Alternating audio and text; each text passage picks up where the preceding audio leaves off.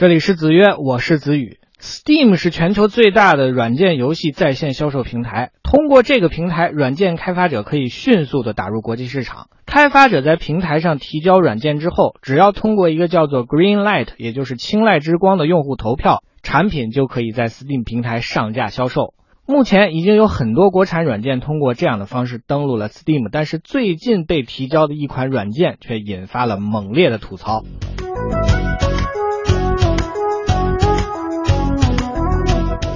六月八号，有软件开发者向青睐之光提交了一款叫做“三六零 Total Security” 的杀毒软件。明眼人一看就知道，这就是三六零杀毒的国际版。一般来说，在青睐之光的投票当中，只要有亮点，用户就会支持；即便不支持，也会加以鼓励。但是这款三六零杀毒软件的国际版则遭遇了众人的呛声。从发布当天开始，就有大量的中国网友集体来吐槽，其中不乏尖酸刻薄的话，甚至有人出言不逊，而且还专门有人留言给国外用户介绍三六零在中国市场上的不当行为。最终，三六零 Total Security 被开发者主动撤回。截止撤回时，中国用户对这款软件的吐槽已经超过了一千三百条。为什么网友们的反应如此之激烈呢？是因为三六零杀毒软件国际版很难用吗？恰恰相反，来自很多国家的网友都对这款软件非常的满意。如果我们试用一下这款面向国外用户发行的国产软件，你就会发现，用户体验比中文版不知道好到哪里去了。三六零杀毒软件集成了多种知名杀毒软件的引擎，总体来说其实技术还不错。但是在国内市场上，三六零杀毒给用户带来的不仅有病毒防护功能，而且还有大量的广告。一不小心，你就可能会在不知不觉当中安装了三六零公司的其他产品。其实这种推广方式在国内已经稀松平常，但是这种让用户很头疼的推广，在国际版当中却压根儿没有出现过。所以说，用户们吐槽的不是产品不好用，而是开发者的态度太糟糕。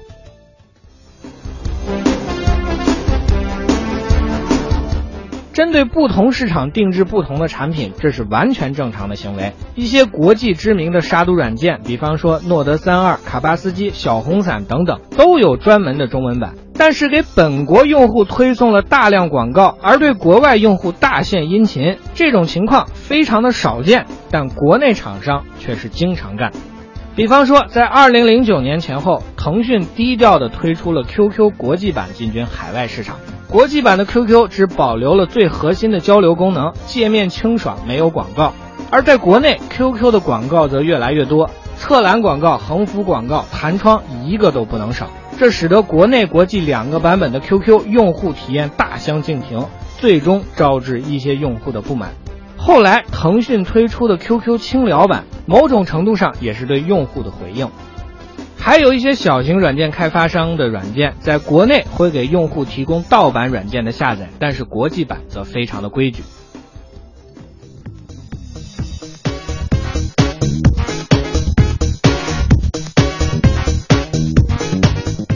开发国际市场无可厚非，但是在本土市场装聋作哑，却在国外极其强调用户体验，这自然会让人觉得厚此薄彼，内外有别。